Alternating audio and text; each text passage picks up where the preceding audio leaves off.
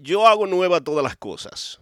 Lección de esta semana estuvo súper mega interesante y yo espero, yo espero que usted haya estudiado, que usted haya dedicado por lo menos unos 30 minutos cada día a cada lección. Hay personas que me dicen, pastor, yo dejo hasta el viernes o jueves por ahí, entonces me leo la lección completa. Y claro, eso es mejor que nada. Eso es mejor que nada. pero usualmente cuando uno acumula tantos días, como que eh, siente como que es demasiado y a veces uno lee solo por leer y lee rápido y ah, bueno, ya, ya finalicé los siete días. Entonces, eh, tratemos de mantener ese buen hábito de dedicarle unos minutos cada día para que así no andar así, no andar deprisa, corriendo, porque Dios, yo siento que Dios nos quiere hablar cada día, en cada lección. O sea, cada día tiene una lección importante que darnos sobre la temática que estamos tratando ese, esa semana relacionada con ese trimestre. ¿Ok? Y Qué, bonita manera de finalizar esta, esta lección titulada La vida eterna, este folleto, La vida eterna. Este, estos tres meses, últimos tres meses del año, hemos estado hablando sobre la vida eterna, la muerte y la esperanza futura. Ya, eh, claro, eh, eh, la, lección, hemos sido claros durante estos últimos tres meses sobre la esperanza de la vida eterna, el estado de los muertos y la gloriosa eh, segunda venida de Cristo y lo que eso implica. Durante este trimestre aprendimos que la rebelión, ¿verdad? Empezó en el cielo, que, eh, eh, que Lucifer se levantó en contra de su creador y fue expulsado y trajo una mentira a este planeta Tierra que Dios había creado y que Dios sostiene hasta el día de hoy. dijo, no vas a morir, no morirás, no es cierto.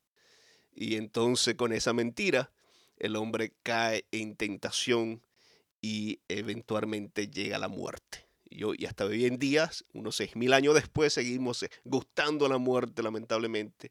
Ha hecho tanto estrago, tanto daño. pero somos fuimos creados a imagen de Dios.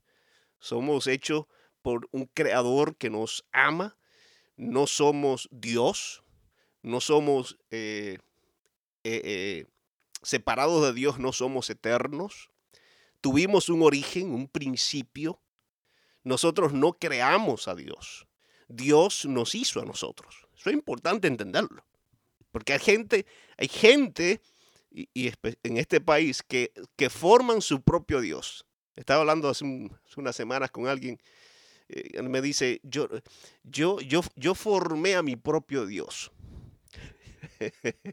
o sea que, él, en otras palabras, él, él, fue el Dios del Génesis para su propia vida. En vez de él aceptar la enseñanza del Génesis sobre la creación y la naturaleza del hombre, él entonces formó a Dios a su medida, a su manera, a su gusto, a su antojo. Y así que, así que no, así sí es fácil. Porque si yo formo a Dios, si yo creo a, mi Dios, entonces yo le pongo, yo puedo, yo puedo eh, crear las leyes que me beneficien a mí, que me gustan a mí, y las que no, pues las desecho, ¿verdad? Entonces, no, la Biblia es clara que tenemos un creador y que ese creador es eterno y que nosotros dependemos, somos dependientes de Dios. Tenemos un comienzo, tenemos un, inicio. Entonces también vimos durante esta, este, esta, este folleto que hay esperanza en el Antiguo Testamento. Testamento. Hay esperanza de vida. Eh, eh, se nos prometió, se nos prometió un cordero se nos prometió un remedio, se nos prometió una solución a la problemática del pecado. ¿Cuál, es el problema con el pecado en el ser humano en esta tierra? Bueno, que la paga del pecado es muerte. Ese es el problema, que el pecado, aunque uno en el momento lo disfruta, siente placer, Uno cuando tiene tentación acumula tensión. Cuando uno, cuando el enemigo, cuando el enemigo nos tienta, acumulamos una serie de tensión en el cuerpo y mental que se libera cuando cedemos a la tentación.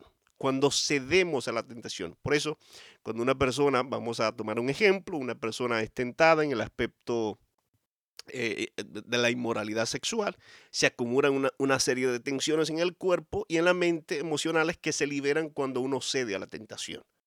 ¿ah? Pero eh, en Jesús somos más que vencedores, porque ese no es el único, ese no es el, verdadero remedio al, pecado o, a las tensiones de la tentación, sino que en Cristo podemos encontrar la victoria. Eh, cuando, cuando nos aferramos a Jesús y no cedemos a la tentación, entonces esa es la mejor manera de, librarnos del, esa es la manera, no es la mejor, es la manera de librarnos del pecado y por ende eh, la muerte.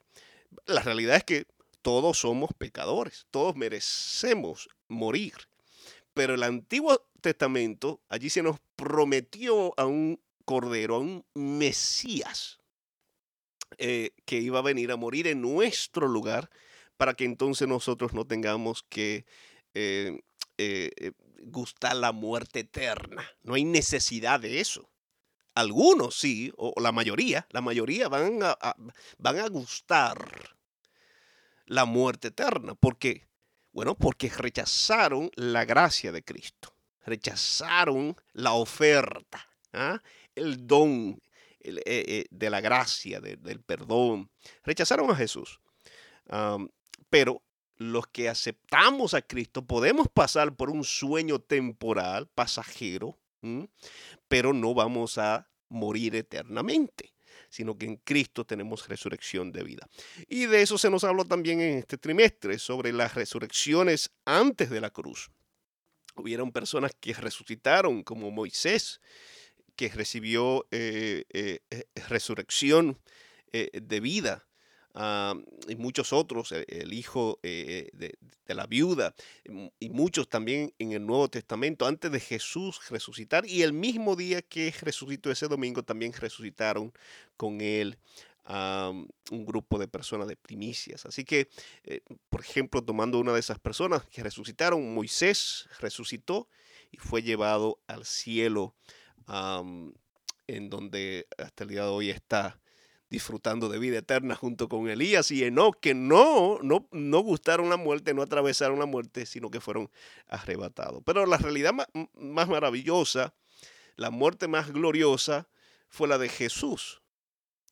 Aunque lamentable porque eh, el saber que el creador del universo, aquel que no merecía morir, fue asesinado, esa es un pensamiento, es una situación terrible, pero al mismo tiempo allí radicaba la cura a nuestro problema del pecado.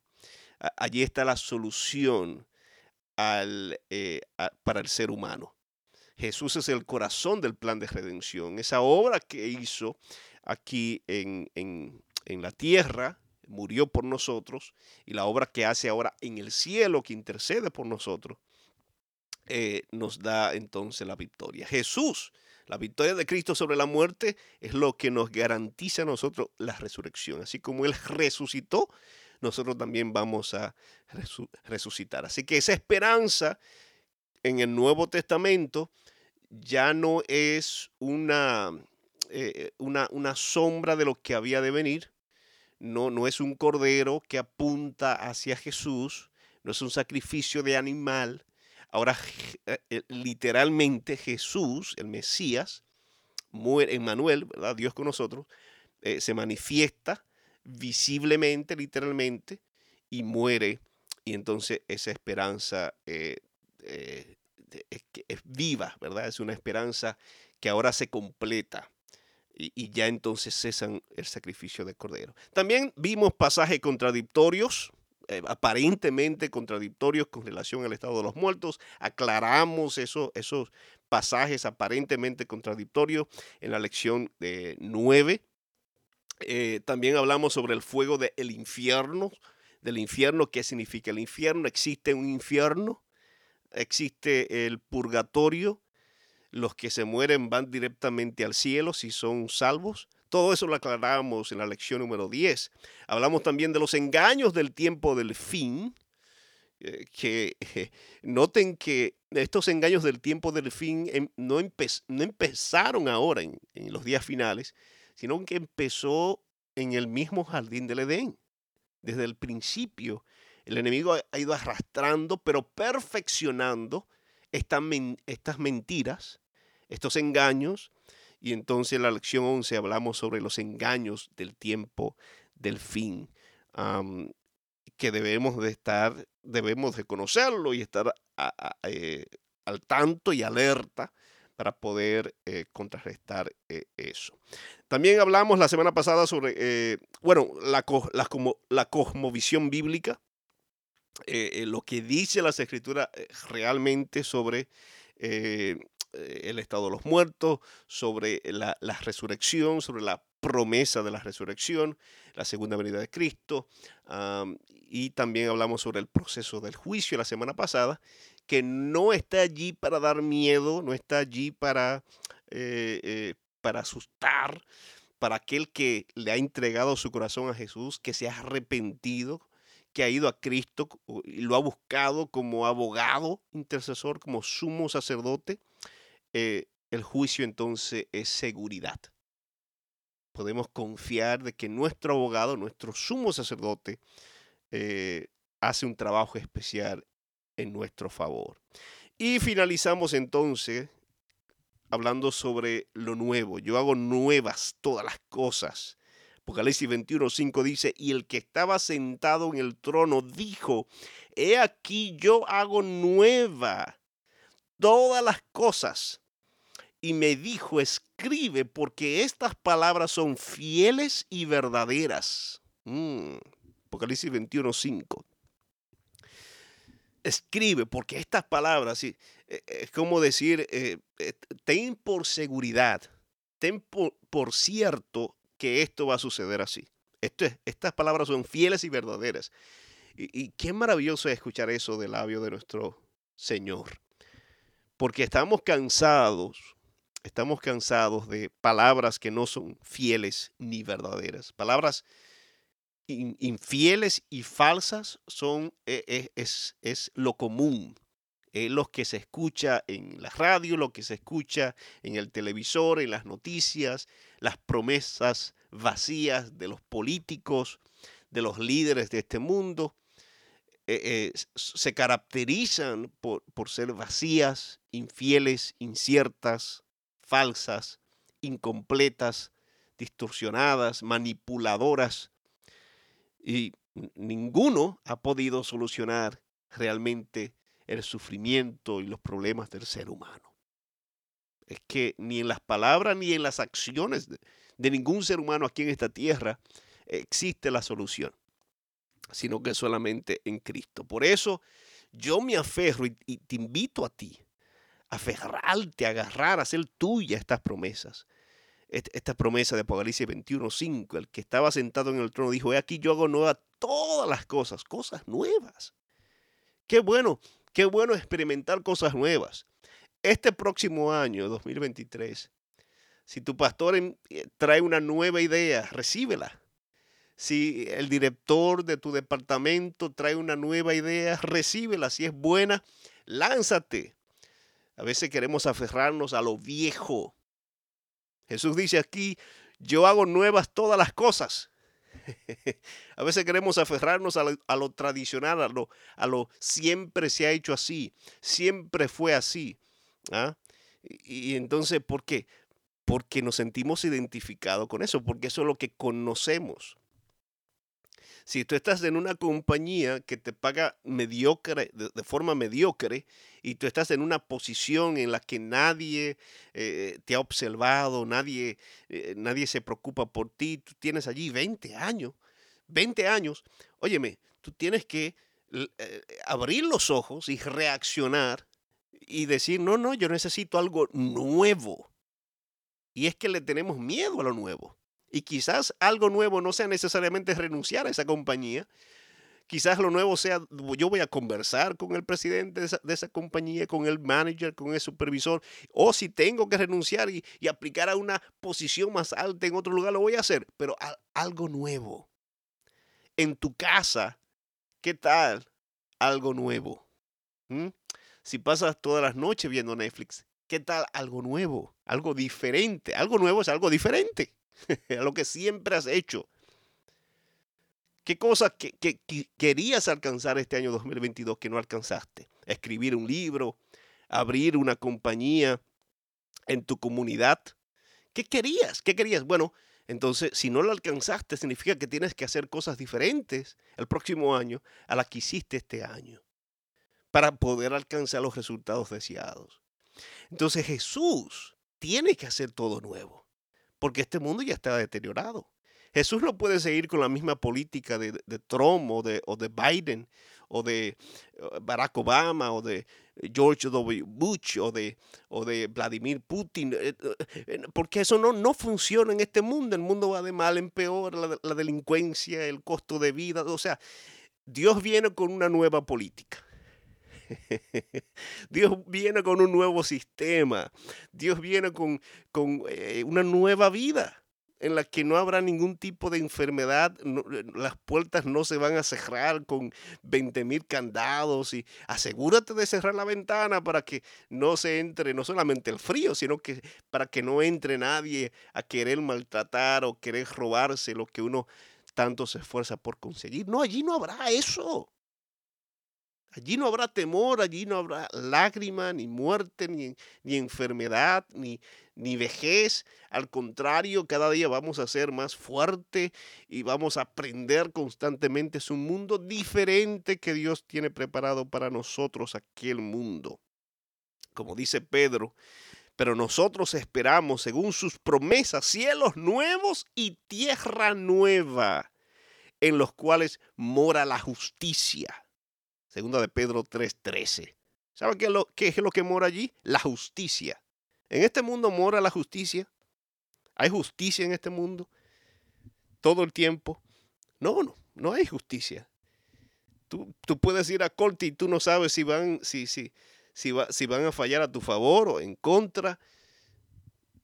No se sabe si, si, si, si se, realmente se va a practicar la justicia, pero vamos a un mundo de justicia.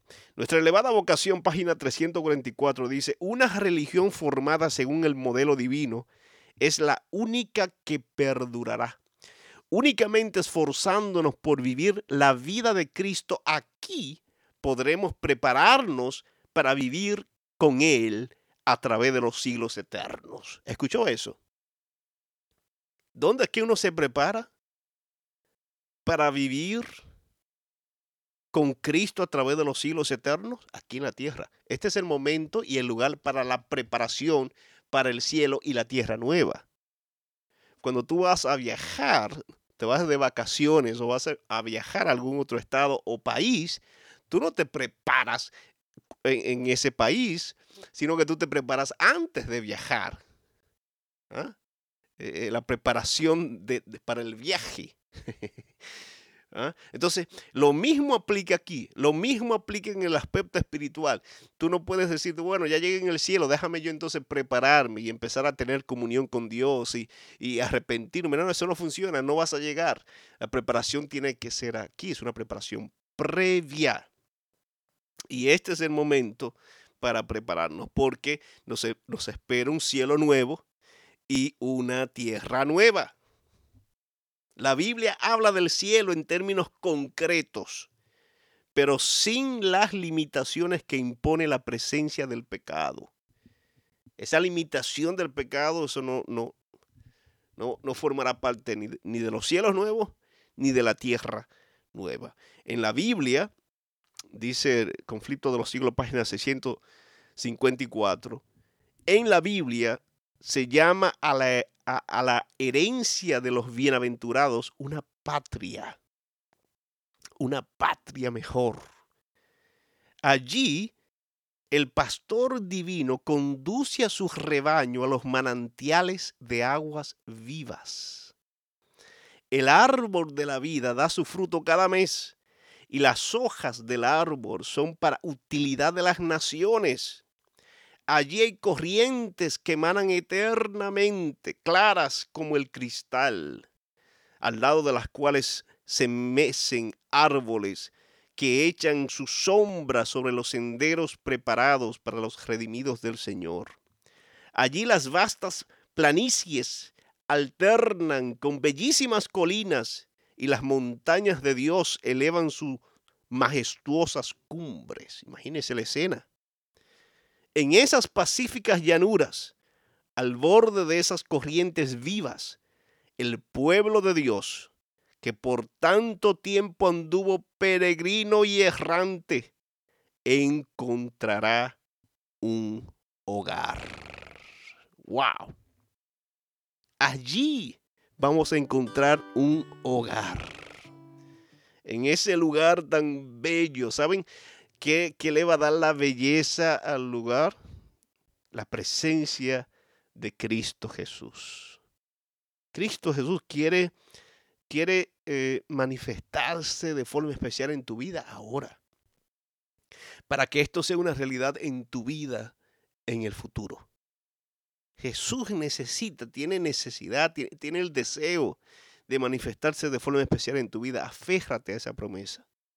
Lo único que tienes que hacer es rendirte a Él y entregarte por completo. Rendirte, rendir todo tu corazón, toda tu vida y decir en este nuevo año, mi familia, mi esposa, mi esposo, mis hijos, todos son tuyos, Señor. Estamos en tus manos. Bendícenos, guíanos y prepáranos para la vida eterna. Esa es la mejor meta que podemos proponernos. Porque el mejor lugar del mundo está allí, al lado de Cristo Jesús. Todo a Cristo yo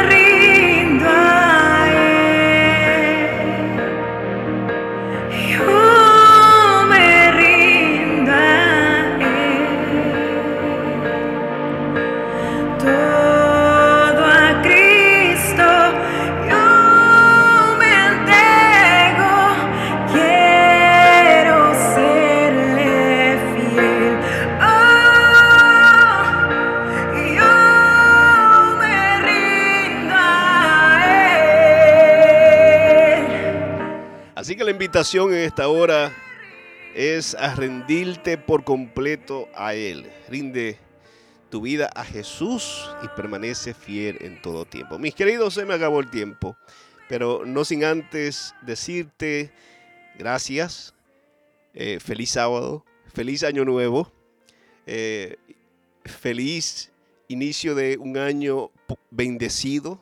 Yo espero que las puertas que se te cerraron este año, Dios pueda abrirla para ti y las puertas que merecen continuar cerradas, que permanezcan cerradas.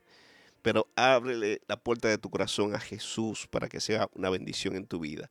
Quiero recordarle, mis queridos, que todos los martes estoy con ustedes eh, descubriendo la verdad a partir de las 7 de la noche. José Contreras va a estar con nosotros eh, en el mes de enero. También el pastor eh, Henry Veras, que es vicepresidente eh, de Ministerios Hispanos de la Unión del Atlántico, también va a estar con nosotros en el programa.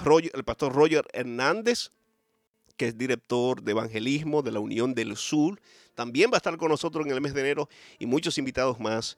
No se pierda esa programación. Así que quisiera apartar eh, estos minutitos para orar, orar por ti, por tu familia. He recibido peticiones y quisiera eh, interceder y, poner tu, nombre, tu familia, tus seres queridos en las manos de Dios. Confía cada día en Él y ten por cierto, por seguro que Él está allí escuchando y eh, dispuesto a bendecir y a guiarte. Eterno Padre, gracias por tu cuidado, por tu protección, por tu gracia. Gracias porque estás allí siempre a nuestro lado. Bendice, Señor, esta estación, este ministerio radial, Radio Ácida Esperanza, a cada una de las personas, eh, líderes, miembros de iglesia, amigos que nos escuchan cada semana y que están allí conectados. Te pedimos, Señor, por los que están enfermos, que finaliz- finalizan este año con alguna enfermedad, con el COVID, algunos con cáncer, algunos con diabetes, otros con artritis y otras condiciones, Señor, están en tus manos. Tú le has preservado la vida. Aquellos que han perdido a un ser querido, que perdieron un ser querido este año, Señor, dale fortaleza, eh, consuelo y que este nuevo año puedan encontrar en ti fortaleza para seguir adelante. Te pedimos por los matrimonios que tú, que tú unas, Señor, y no permitas la división, el conflicto, los choques, los roces, Señor, que, sino que puedan manifestarse allí en el lugar el amor, la paz y el gozo. Y bendice a nuestros niños, nuestros jóvenes, adolescentes, son el presente y el futuro. Quedamos en tus manos. Gracias por acompañarnos en esta hora. Tu nombre sea glorificado en todo tiempo. En el nombre de Jesús. Amén, amén y amén. Me despido, mis queridos. Tengan un feliz sábado. Mañana tempranito es el último sábado del año. ¿A dónde necesitamos estar tempranito mañana? En la iglesia. Allí ve a tu templo adventista más cercano, a tu casa. Ve a ese templo en tu comunidad y adora a Dios. Búscalo porque Él quiere tener un encuentro contigo mañana. Eh, es bueno empezar el año bien y la mejor manera de hacerlo es finalizarlo bien eh, este año viejo. Así que bendiciones, feliz sábado y hasta una próxima entrega.